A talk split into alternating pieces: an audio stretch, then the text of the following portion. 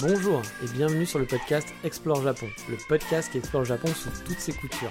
Des conseils voyage, de la culture ou bien de la vie tous les jours en passant par l'apprentissage du japonais, partons ensemble une fois par semaine pour ce magnifique pays qu'est le Japon. Bonjour à tous, on va repartir cette semaine sur les bancs de l'école, enfin plutôt on va se demander si ça vaut le coup de faire ça finalement, voir les alternatives qu'on peut avoir et se poser les bonnes questions pour savoir si l'école est retournée à l'école au Japon, bah c'est fait pour nous ou pas du tout. Mais avant ça, on part comme chaque semaine pour le sommaire de l'émission. Et on va faire un super photographe dans l'insta de la semaine, on va aller boire un café dans un endroit avec des gens fort sympathiques et on va rencontrer des Japonais sur Strasbourg, des Japonais strasbourgeois en quelque sorte. Mais voilà, avant de rencontrer des Japonais, on va quand même se poser la question, est-ce que faire une école de japonais au Japon, hein, c'est bien ça la question, au Japon, bah, c'est une bonne idée ou pas du tout.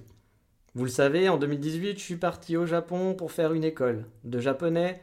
J'étais parti pour faire deux ans sur place, car il faut le savoir, techniquement, vous ne pouvez faire que deux ans d'école de langue. Même si, attention, par la suite, vous pouvez intégrer une université, par exemple, si votre cursus bien sûr le permet, ou une Senmongaku, une genre d'école pour gaijin professionnalisante, où on va vous apprendre un métier et continuer l'apprentissage d'une langue en parallèle et là, on peut encore faire deux ans. Donc deux ans en plus de son école de japonais. Donc finalement, rester quatre ans à étudier le japonais. Bah, c'était la, c'était voilà, la petite astuce de Père Castor, voilà, ou du Père Kitsune Dandy si vous préférez, pour rester plus longtemps étudier au Japon, parce que bon, bah, 4 ans au Japon, c'est cool. Mais bah, ça coûtera des dineros, hein, forcément, de rester sur place. Mais plus sérieusement, donc, je devais rester moi deux ans, et finalement, bah, j'ai fait qu'une année d'études sur place.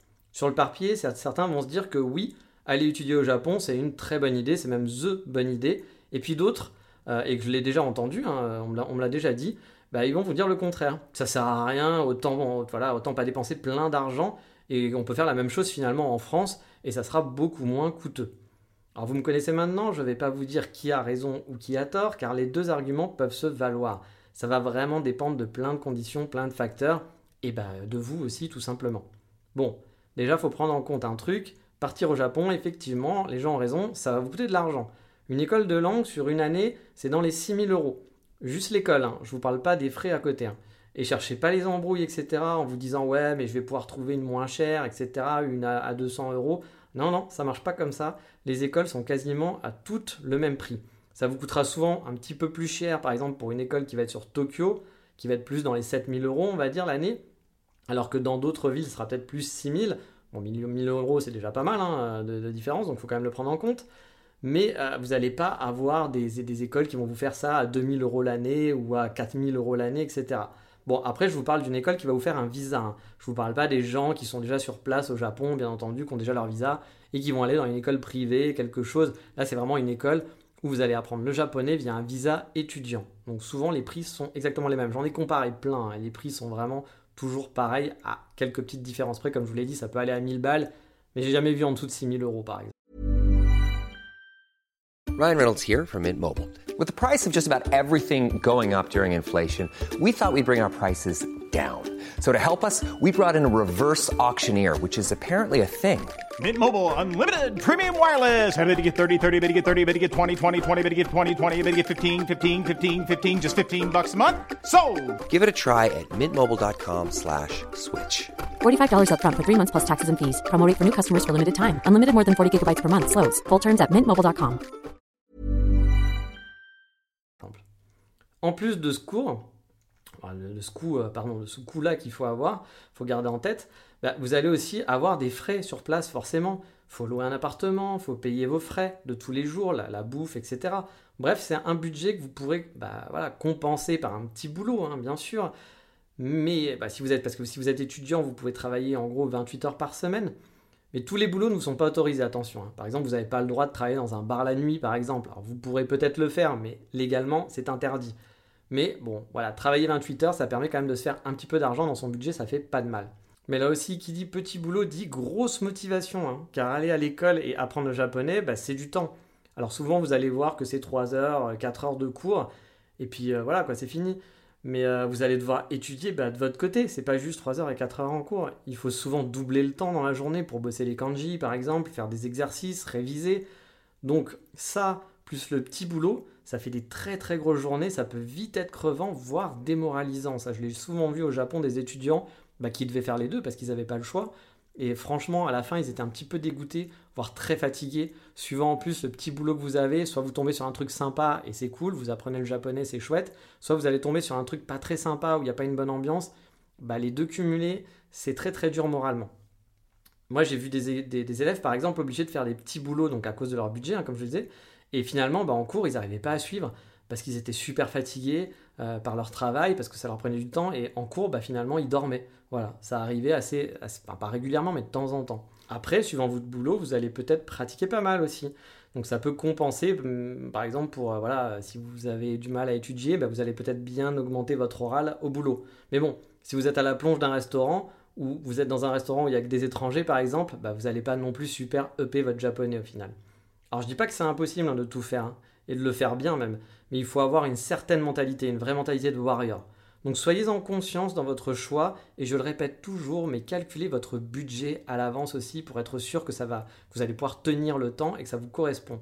Parce que si vous n'avez bah, pas assez d'argent, bah, tentez pas le diable, vous allez sûrement foirer votre projet. Donc il vaut mieux repousser un petit peu, peut-être d'un an ou deux, et continuer de faire des petits boulots l'été, ou je ne sais pas, ou si vous avez un boulot à plein temps, bah, d'économiser. Continuez d'économiser et de partir un petit peu plus tard, ça sera peut-être plus bénéfique. Alors oui, on est un peu impatient, mais ce sera peut-être mieux pour vous au final. Mais ma question à la base, c'était est-ce que c'est une bonne idée euh, voilà, d'apprendre le japonais au Japon? Moi, personnellement, je pense que oui, c'est une bonne idée. Dans le sens où vous allez vivre sur place. Et déjà, mine de rien, baigner dans le japonais, dans la culture japonaise, tous les jours, bah, ça aide. Même si vous n'êtes pas très sociable, vous êtes un peu timide et que vous n'allez pas apprendre en alpagan, euh, voilà, en pilier de bar, etc., euh, pour discuter avec les gens, bah, juste de voir les kanji dans la rue, d'entendre des conversations tous les jours dans les cafés ou dans la rue de vos voisins de table, etc., eh bien vous allez être baigné dedans H24. Et si vous êtes un petit peu curieux, bah forcément vous allez jouer au jeu de tenter de lire ou de comprendre les kanji des panneaux par exemple, ou essayer de reconnaître des mots que vous avez appris à l'école, dans la rue, d'un peu essayer d'écouter les conversations pour voir si vous comprenez. Euh, chose que vous pourrez bah, faire difficilement voilà, en, France, parce que bah, forcément, entendre des conversations japonaises en France, c'est compliqué. Il y a les films, etc. et autres, mais c'est pas pareil que la vraie vie et d'être baigné dedans. Un film, si vous regardez avec des sous-titres, bah, vous allez peut-être concentrer sur les sous-titres et finalement pas plus travailler que ça. Ça dépend de vous, bien entendu. Hein. Mais là, quand vous êtes baigné dedans, c'est beaucoup plus simple, je pense, pour EP son japonais. Et le problème des facs de japonais en France, moi je trouve aussi, c'est, j'ai l'impression, hein, je ne l'ai pas fait, mais de ce que j'ai pu avoir en retour d'amis qui font des facs de japonais ou de ce que j'ai pu voir de gens qui avaient fait des facs japonais qui étaient venus au Japon, j'ai l'impression que bah, l'oral y est très peu pratiqué en fait au final. On bosse à fond l'écrit, la culture, les kanji, lire et écrire, traduire en gros, ce qui est bien. Mais j'ai souvent vu des gens arriver avec un niveau genre JLPT3, avoir fait je sais pas combien d'années de fac et être persuadés que ça va le japonais, ils ont un niveau correct. Et bah, finalement, euh, bah, quand ils arrivent au Japon, ils étaient super nuls à l'oral. Euh, c'était comme un total débutant quoi. Alors oui, ça veut dire les kanji, hein, et au final ils le faisaient très bien. Et du coup, ils allaient beaucoup plus vite dans l'apprentissage aussi sur place après. Mais à l'oral, bah, c'était des quiches totales. Et bon, savoir écrire et lire, c'est cool, c'est pratique, c'est important. Mais je pense que le premier truc à focus, c'est de savoir parler. Car vous n'allez pas être seul euh, dans un coin derrière une tablette ou un livre dans la vraie vie, quoi, ou même pour un boulot. On va communiquer, on s'en sort en parlant, etc. Donc en sachant parler, pas en sachant juste un peu lire. Après, euh, ne me faites pas dire ce que j'ai pas dit. Hein. Allez, en, voilà, aller en fac en France, ça peut être une bonne solution. Ça sera beaucoup, mais beaucoup plus économique. Vous pourrez vivre chez vos parents, par exemple, avoir moins de frais. Et je ne connais pas les frais d'une fac, mais ça sera sûrement moins cher que l'école de langue. Ça ne sera pas 6 000 euros sur l'année. Et vous n'aurez pas non plus le stress de vivre dans un pays inconnu avec une langue compliquée, voire pour certains, ça sera peut-être même leur première expérience seul loin de leur famille. Et ça, c'est quand même un truc aussi à prendre en compte, c'est important. J'ai vu pas mal d'étudiants, par exemple, au début, euh, pour qui c'était dur, euh, parce qu'ils n'ont pas l'habitude de vivre seuls, loin de leurs proches, et quand on est bah, en plus dans un pays où on ne comprend pas grand-chose, où on va pas forcément se faire des amis comme ça en claquant des, doigts, bah, le côté des primes, il peut assez vite arriver finalement suivant votre mentalité. J'ai vu ça, bah, comme je vous le disais, chez pas mal d'étudiants au début, voilà, qui, ont vraiment... Euh, bah, un, peu, un peu descendu. On voyait que voilà, euh, le côté un peu euh, j'arrive au Japon, je suis joyeux. Au fil des mois, bah, la famille manquait, puis c'était difficile. Puis dès qu'il y a un petit, un petit problème, bah, ça prend vite des proportions qui est difficile à gérer pour des gens, voilà, suivant nos, mentalités, nos capacités, on est tous différents. Et ça peut être très difficile. Moi, ça n'a pas été mon cas, par exemple. Mais pour, pour des gens, j'ai vu vraiment que c'était dur. C'était dur et que ça a un peu foiré aussi leur apprentissage de japonais, parfois, pour certains. Et comme je vous le disais, hein, votre serviteur, la boîte de ce podcast, donc moi-même, n'a pas connu tout ça. Parce que bah déjà, je suis vieux, voilà. Ça fait plus de 23 ans que j'ai quitté le monde de chez papa-maman, comme on dit, hein, et que j'habite tout seul, et que me débrouiller tout seul, ou même vivre tout seul, la solitude, quoi, c'est pas un problème pour moi. Même si je suis quelqu'un de très social, j'ai aucun souci à ne parler à personne pendant 6 mois aussi. Je peux être un ours et vivre dans ma, dans ma caverne, je ne vais pas déprimer, vraiment. Mais c'est un point, je pense, qui est à prendre en compte. Si vous, bah, si vous ne vous sentez pas prêt à la vie loin de vos proches et tout seul, bah, il faut bien considérer tout ça. Bon, après, il faut bien couper le cordon un jour et se donner un coup de pied au cul, comme on dit. Hein. Euh, ça fait pas de mal, hein, voilà.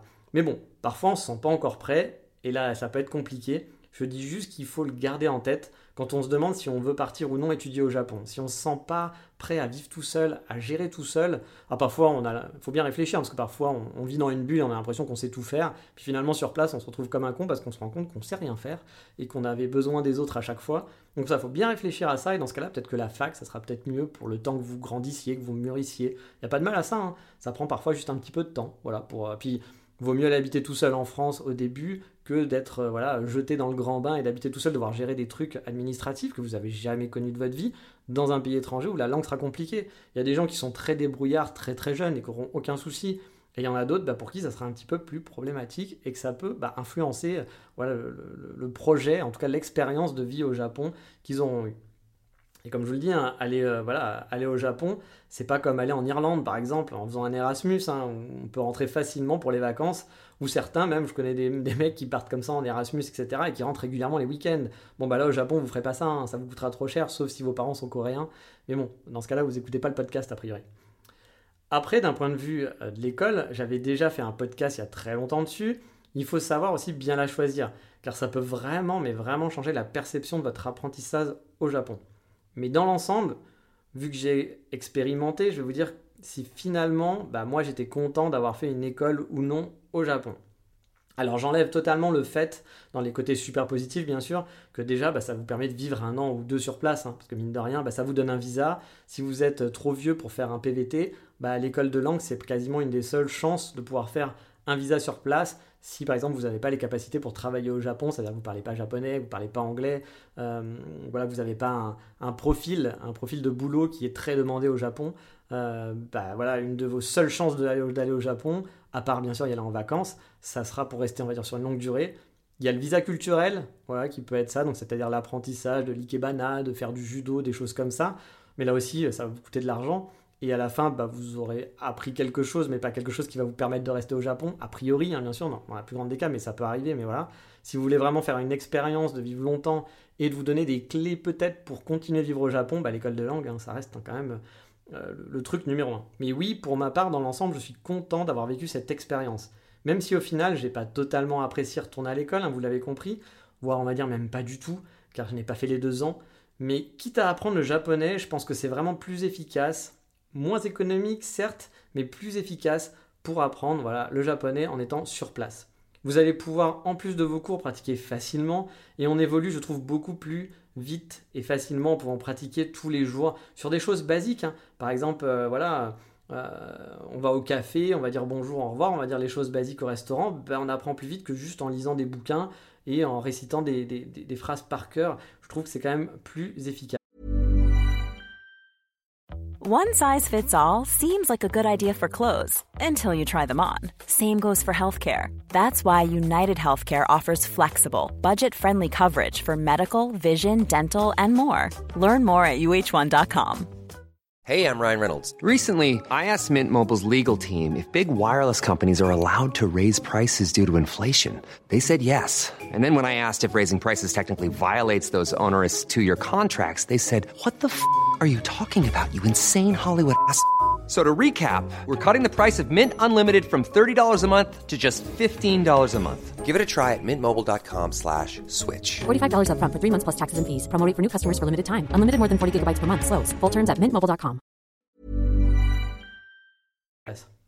Donc si vous en avez l'occasion ou que vous hésitez tout simplement, bah, je conseillerais quand même de tenter l'aventure, tout en gardant en tête les différents mauvais côtés dont j'ai parlé pour être sûr que ça vous convient, vous et votre personnalité, et pas jeter de l'argent par les fenêtres, parce que bah oui, ça serait un peu dommage de mettre 6000 euros pour qu'au final, bah, vous n'ayez pas du tout apprécié, enfin quand je dis 6000 euros, c'est le minimum, hein, parce qu'il y a encore, encore l'argent sur place, comme je vous l'ai dit, euh, pour finalement bah, pas avoir du tout apprécié l'expérience.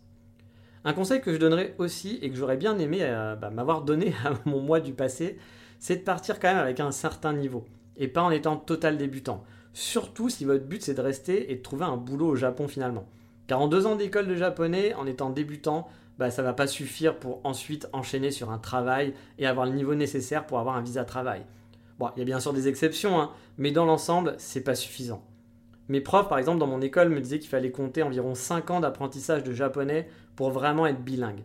Et vraiment 5 ans d'apprentissage intensif, hein. pas la méthode où je fais 10 minutes sur une appli par jour, quoi, vous m'avez compris.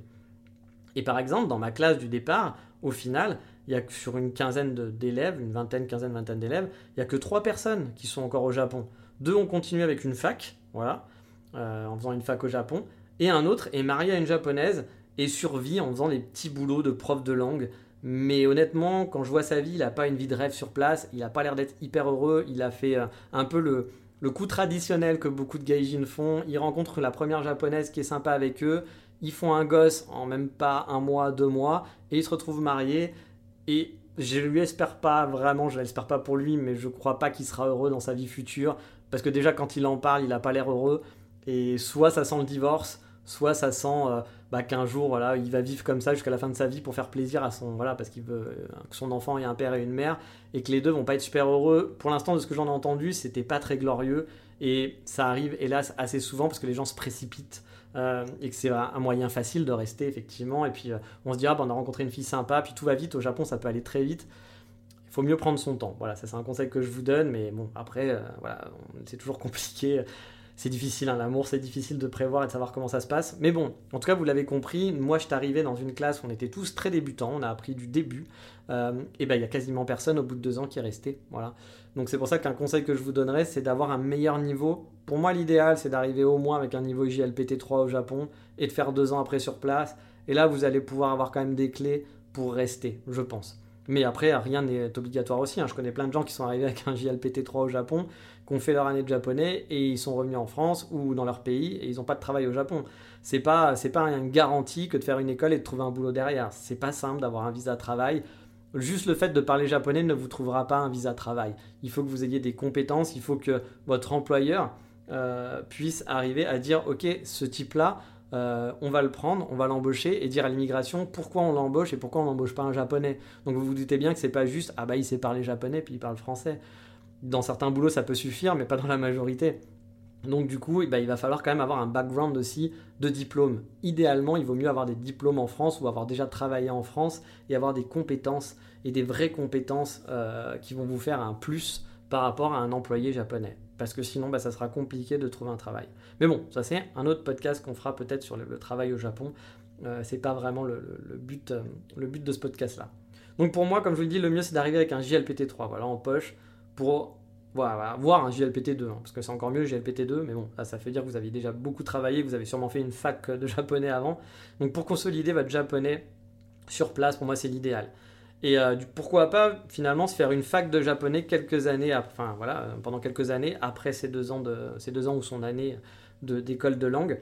Euh, ça permet de finaliser peut-être son cursus et du coup avec un diplôme japonais de trouver un boulot plus facilement ce qui serait plutôt pas mal. Et surtout, en faisant l'école de langue, vous allez pratiquer beaucoup l'oral avant et aller en fac ensuite, où là vous allez pratiquer l'écrit sur place. Enfin, vous n'allez pas apprendre le japonais, hein, parce que vous allez apprendre d'autres choses, mais ça sera en japonais et en anglais, a priori, la plupart du temps quand même en japonais plus qu'en anglais. Donc ça pourrait être un bon cursus de commencer par une école de langue au Japon et de continuer avec une fac au Japon. Mais pour ça, pareil, il faut de l'argent, hein, donc il faut avoir un peu de moyens pour ça. Mais comme on dit, hein, à cœur vaillant, rien n'est impossible. Mais bon, allez, on va s'arrêter là pour aujourd'hui. Et tiens, je le pose là aussi, venez me dire aussi sur les réseaux sociaux si vous voulez plus d'émissions sur comment ça s'est passé par exemple pour moi l'école au Japon, ce que j'ai appris, mon ressenti ou autre. N'hésitez pas à proposer des thèmes, si je peux y répondre, bah, ça sera vraiment avec plaisir. Après, bon, bah, si je peux pas répondre à votre thème, on m'avait déjà proposé parfois des thèmes où bah, j'ai aucune connaissance dedans, donc je vais pas vous faire du blabla, on a recherché sur internet, parce que je vais vous dire des trucs que je connais pas. Donc voilà, si, vous avez des thèmes, n'hésitez pas, et surtout, bah, si les, les... j'ai pas fait beaucoup de, de, podcasts sur l'école. J'en avais fait un petit peu, mais je pense que j'avais fait le tour en gros. Mais je peux aller un peu plus dans des détails si ça vous intéresse. Ce sera avec plaisir que vous savez que j'aime partager, donc ce sera avec plaisir. Mais voilà, maintenant on est foufou, il est temps de passer à Insta du moment, vous le savez.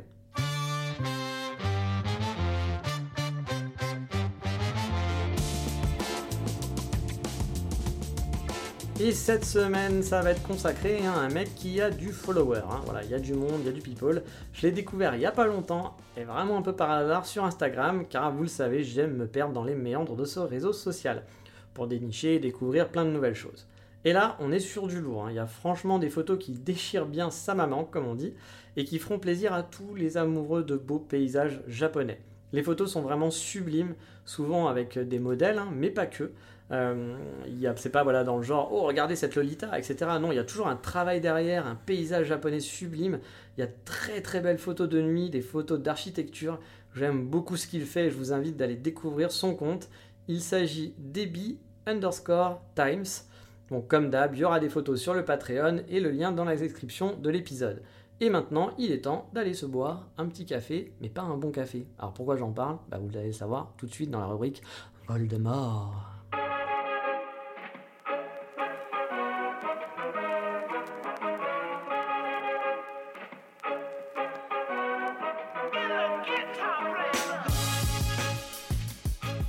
Car oui, aujourd'hui je vous amène dans un café, mais pas pour son café. Bah oui, clairement, c'est pas le meilleur café in town, comme on dit. Bien au contraire. À vrai dire, j'aimais pas beaucoup leur café. Et euh, le comble, c'est qu'il me faisait même mal au bide parfois. Mais vraiment, vraiment mal au ventre, quoi. Le genre de truc où vous repartez, vous marchez dans la rue, et vous êtes un petit peu en galère. hein. Bon, je vous passe les détails, mais vraiment, je me sentais souvent pas bien. Et là, vous vous dites, mais il se fout un peu de notre gueule quand même. euh, mec, il est arrivé au bout de ses conseils, quoi. Il est en train de nous filer des cafés dégueulasses parce qu'il sait plus de quoi parler. Eh bien, non, oui, non, non, mais non, c'est pas ça du tout. Là, forcément, je vais pas, c'est qu'il y a quelque chose d'intéressant dans ce café. En fait, je vais vous parler de ce café car malgré le fait que le café soit pas très bon, il avait d'autres qualités. Déjà les desserts hein, et la bouffe aussi. Car oui, il faisait à manger le midi, et ben c'était pas mauvais. Alors, on me siffle dans l'oreillette que je vous ai pas donné le nom ni la localisation du café, autant pour moi. Il s'agit donc d'Ikaria sur Kyoto. Ils sont dans le centre de Kyoto vraiment. Et à savoir qu'ils ont aussi une boulangerie, un restaurant qui donne sur la Kamogawa.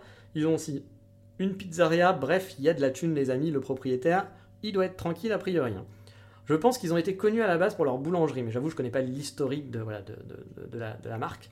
Car ils faisaient une spécialité allemande, le. Alors, je suis désolé pour la prononciation, ça doit sûrement pas être ça, mais on appelle ça un Baumkuchen. Voilà, je pense un Baumkuchen, un Baumkuchen, je sais pas, sais pas comment on dit. Alors, si vous connaissez pas, bah, le mieux c'est d'aller sur Google, hein, parce que visuellement ça va peut-être vous parler un peu plus. Car en plus, l'explication qui suit ne va sûrement pas vous aider, mais je vais tenter. Alors, c'est un genre de gâteau cuit sur une broche, un peu comme un kebab, on va dire. Bon, ça n'a pas le goût du kebab, hein, je vous rassure. Mais euh, voilà, c'est un gâteau qui tourne en gros, qui est, empalé et qui va tourner euh, auprès, voilà, un genre de feu. Et on coupe en parts assez rondes en fait. Voilà, je vous avais pas menti, c'est incompréhensible, mais j'ai fait ce que j'ai pu. Euh, ce que j'aimais dans ce café, bah déjà c'était la disposition à l'intérieur. C'était en fait le comptoir faisait un grand U fermé où euh, bah, on pouvait s'asseoir tout autour du comptoir et c'était vraiment un grand comptoir très long. Et on pouvait voir l'équipe travailler au milieu. Alors c'était pas non plus très grand, hein, mais c'était assez pour faire le café, être à 3, faire à manger. Ils étaient souvent 3-4 derrière le comptoir. Il y en avait qui faisaient à manger, il y avait une genre de petite cuisine donc en- dans, ce, dans ce comptoir. Et euh, franchement, c'était le point fort de ce café. Parce que du coup, c'était quoi le point fort? C'était pas le fait que ça soit un U, parce que j'ai envie de vous dire, bon, bah, des cafés avec des U, il y en a, il y en a quelques-uns. Mais c'était toujours, c'était surtout que c'était facile d'accéder à l'équipe, du coup, et de voir ce qu'ils faisaient, et du coup, de parler avec eux aussi. Et l'équipe était super sympa. Et bah, du coup, c'est vrai que ce comptoir en U, bah, ça permettait de discuter, quoi. Bon, ils nous parlaient pas en anglais, mais on pouvait pratiquer notre japonais avec toute l'équipe, et on a tellement sympathisé bah, qu'un jour, ils nous ont même invités à faire un resto tous ensemble. Alors je dis tous ensemble, bah, car il y avait l'équipe déjà, ils étaient à peu près 4-5 personnes, plus nous, les étudiants, car oui, ce café était proche de mon école. Donc on y allait avant d'aller en cours pour réviser ensemble pendant une ou deux heures. Et vous savez, moi j'adore les cafés, du coup j'ai amené mes potes, surtout mon binôme, on y allait tous les jours forcément. Et lui qui aimait pas le café, bah, il venait quand même. Il avait même eu un petit crush pour une des serveuses. Mais ça, ça sera peut-être un truc à raconter dans l'anecdote des dates. Je le, note pour peut-être un, épisode, un futur épisode date, parce que c'était assez rigolo. En fait, j'ai déjà enregistré, je suis un menteur, j'ai déjà préparé l'épisode sur les dates, ça sera le suivant, voilà, a priori. Mais du coup, j'avais pas mis cette, euh, anecdote, mais en préparant ce podcast, en enregistrant, je me dis, tiens, j'aurais dû parler de cette petite anecdote, donc on fera peut-être un épisode 3 des dates. Vous me direz si vous en avez pas marre, je ferai peut-être un épisode date. Et en plus, Honnêtement, cette petite anecdote est très très drôle. Voilà, je, vous en parlerai quand même un autre jour. Si c'est pas dans cet épisode-là, j'en parlerai dans un autre, dans un autre un de ces quatre. Enfin bref, pour vous prouver euh, qu'ils étaient voilà euh, très sympas, euh, j'ai mis même sur mon Patreon, vous le verrez, la carte, enfin pour ceux qui sont abonnés, désolé pour les autres, mais la carte qu'ils m'ont faite quand je suis parti, j'étais super touché, car ils ont tous mis un mot, ils se sont bien fait chier avec des, petits photocollages et tout, etc. À la japonaise, c'était hyper kawaii. Et franchement, ça m'a fait hyper plaisir parce que le jour où je suis parti de Kyoto, bah, ils m'ont fait ça, j'étais allé leur dire au revoir. Et franchement, c'était vraiment sympa. Puis la manager aussi nous a déjà offert par exemple une galette des rois qu'elle avait achetée, donc c'était pas une galette des rois faite euh, par, elle ou sur place quoi. Mais elle savait qu'on était français et donc elle, nous elle avait acheté une galette et elle nous a offert bah voilà cette petite, cette petite galette. Et euh, elle nous a offert aussi des petits chocolats. Moi aussi, je vais offrir des chocolats un jour pour la remercier parce que, par exemple, mon ami a eu des problèmes avec son électricité, mon binôme, et euh, bah, voilà, fallait qu'il appelle, c'était compliqué. Bah, elle l'a aidé, elle a appelé pour lui. Enfin, elle était adorable. Elle parlait un petit peu anglais, mais elle voulait pas parler anglais avec nous. Je pense que c'était aussi pour qu'on pratique notre japonais. Donc ça aussi, c'était plutôt chouette. Parce que parfois aussi, vous allez, vous allez aller dans des endroits où les japonais vont être sympas, ils vont vouloir pratiquer leur anglais avec vous. Mais vous, vous avez aussi envie de pratiquer le japonais. Mais le problème, c'est qu'ils vont jamais parler japonais parce qu'ils sont contents de pratiquer leur anglais. Et, euh, ou alors, il y, a des, il y a. Moi, je me rappelle qu'il y a des cafés où j'allais, je vous en ai déjà parlé, où les mecs vous répondent en anglais même si vous, vous parliez japonais. Et ça, c'était pas agréable parce que vous avez envie de pratiquer votre japonais et puis la personne en face, elle vous répond toujours en anglais. Euh, déjà, vous vous dites, bon, bah ok, c'est peut-être pas compréhensible ce que je dis, mais j'essaye de faire l'effort. Et puis, c'est des choses assez simples et habituellement on me comprend, donc tu dois pouvoir me comprendre aussi. Du coup, c'est pas très agréable. Et il y avait des cafés comme ça où je savais que les personnes parlaient anglais, mais ils me parlaient japonais. Parce qu'ils avaient envie de me faire pratiquer et j'ai trouvé ça vraiment très sympa. Voilà, franchement, je trouvais ça très sympa. Et c'était le cas, par exemple, bah, pour ce café-là à Icaraya. Et donc, comme je vous disais, elle nous a offert plein de trucs. C'était vraiment un peu une maman. Elle était vraiment super gentille avec nous. Et avec l'autre café Waldenwood, bah, c'était vraiment deux équipes super sympas qui étaient très différentes dans l'ambiance. Même s'il y en a un qui travaillait à Waldenwood et à Icaraya après, donc c'était assez rigolo. Ou non, il a travaillé à Icaraya et après à Waldenwood, c'est devenu un ami, un de ses baristas qui, m'aimait beaucoup. Je ne sais pas pourquoi, il m'aimait beaucoup. Il me faisait toujours plein de grimaces, il adorait parler avec moi, donc euh, même s'il parlait pas un mot d'anglais. Donc c'était très cool. Ils ont toujours été super adorables avec nous et avec moi en particulier. Bref, pour le lieu et pour l'équipe, ça vaut le coup. Et puis je vous rassure, ils n'ont pas que du café. Voilà. Comme je vous dis, mon binôme à moi, il n'aime pas le café, mais il avait adoré euh, aller là-bas parce qu'il y avait quand même des trucs à voir. Et j'ai eu aussi un ami qui allait là-bas. Euh, un ami qui était venu en vacances me voir, qui aime aussi le café comme moi, et lui il a adoré leur expresso. Alors moi je bois pas d'expresso, j'avoue, moi je bois du cappuccino, donc des boissons à base d'expresso ou des cafés filtres, mais je bois pas d'expresso. Et euh, lui, bah, il buvait que des expressos et il a trouvé que voilà, leur expresso était très bon. Donc, comme quoi, les goûts et les couleurs. Mais moi, j'avoue, leur café là-bas, il me faisait mal au bide. C'était un peu Even when we're on a budget, we still deserve nice things. Quince is a place to scoop up stunning high-end goods for 50 to 80% less than similar brands. They have buttery soft cashmere sweaters starting at $50, luxurious Italian leather bags, and so much more. Plus, Quince only works with factories that use safe, ethical, and responsible manufacturing. Get the high-end goods you'll love without the high price tag with Quince. Go to quince.com/style for free shipping and 365-day returns. Et maintenant, et eh ben, du coup, on va passer au coup de cœur qui sera un peu, voire beaucoup, même japonisant cette semaine.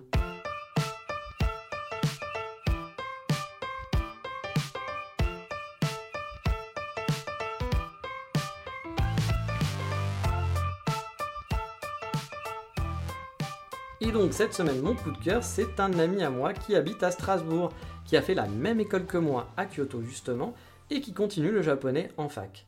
Et chose marrante en plus, c'est que dans sa classe, bah, il y a deux autres élèves qui étaient dans la même école aussi, que je ne connaissais pas bien car ils étaient dans des classes plus élevées que la mienne. Et il y a quelques jours, et donc ils sont tombés dans la même classe que lui. Donc c'est assez rigolo, quoi. Ils sont vraiment dans la même classe, donc ils se retrouvent à trois euh, de mon école, le Nihongo Center, dans la même classe à Strasbourg à apprendre le japonais en fac. Donc c'est vrai que c'est assez marrant. Et il y a quelques jours, il m'a invité à boire un verre en terrasse avec deux amis à lui qui vivent à Strasbourg et qui sont japonais justement. Alors il y en a un qui apprenait l'italien en France, bah oui, il n'y a pas de logique, mais c'est comme ça. Il vient de Nagano, il a 32 ans, et l'autre c'était une fille qui est une triplée et qui avec une de ses sœurs, donc les triplés japonais je pense c'est assez rare, et qui est une avec, avec une de ses sœurs, donc fait du marimba sur Strasbourg. Vous savez, c'est un genre de grand xylophone qu'on joue avec des petites masses. C'était donc cool de rencontrer deux japonais qui ne se connaissaient pas, parce qu'ils ne se connaissaient pas aussi, et d'avoir un mix de français et japonais au niveau du langage, car les deux parlent très bien français. Mon, japonais étant super rouillé, je ne comprenais pas grand chose, hein, forcément, à part les topics, quand ça parlait un petit peu japonais, bah, j'arrivais à, à, comprendre un peu le sujet, mais je ne comprenais pas bien sûr toute la traduction de la phrase. Mais ça m'a fait vraiment plaisir de réentendre pendant toute une après-midi bah, du japonais et de pouvoir discuter un peu avec eux. Bon, moi j'ai discuté en français, hein, vous emballez pas, je suis pas parti sur des grandes discussions en japonais. Donc voilà, c'était mon petit plaisir. Je les reverrai peut-être pas, hein, j'en sais rien, ou peut-être que je les reverrai d'ici à ce que je quitte Strasbourg. Mais c'était quand même un super bon moment, en tout cas, qui m'a rappelé mes années Japon, qui à cause Covid sont quand même un peu éloignées maintenant. Mais bon, on espère qu'on puisse retourner au Japon prochainement. Cette année, c'est difficile, mais peut-être l'année... Enfin, j'espère l'année prochaine, hein, quand même, croisons les doigts pour que l'année prochaine, on puisse y retourner. Mais en attendant, je vous dis donc à bientôt pour la semaine prochaine, et vous l'aurez compris, la semaine prochaine, on va parler de Date, ce sera le volume 2 des Dates, il m'a été demandé, réclamé. Euh, donc j'ai fait le volume 2 des Dates, avec des anecdotes, bien entendu. Mais sur ce, je vous dis à bientôt. Ciao, bye bye, matane.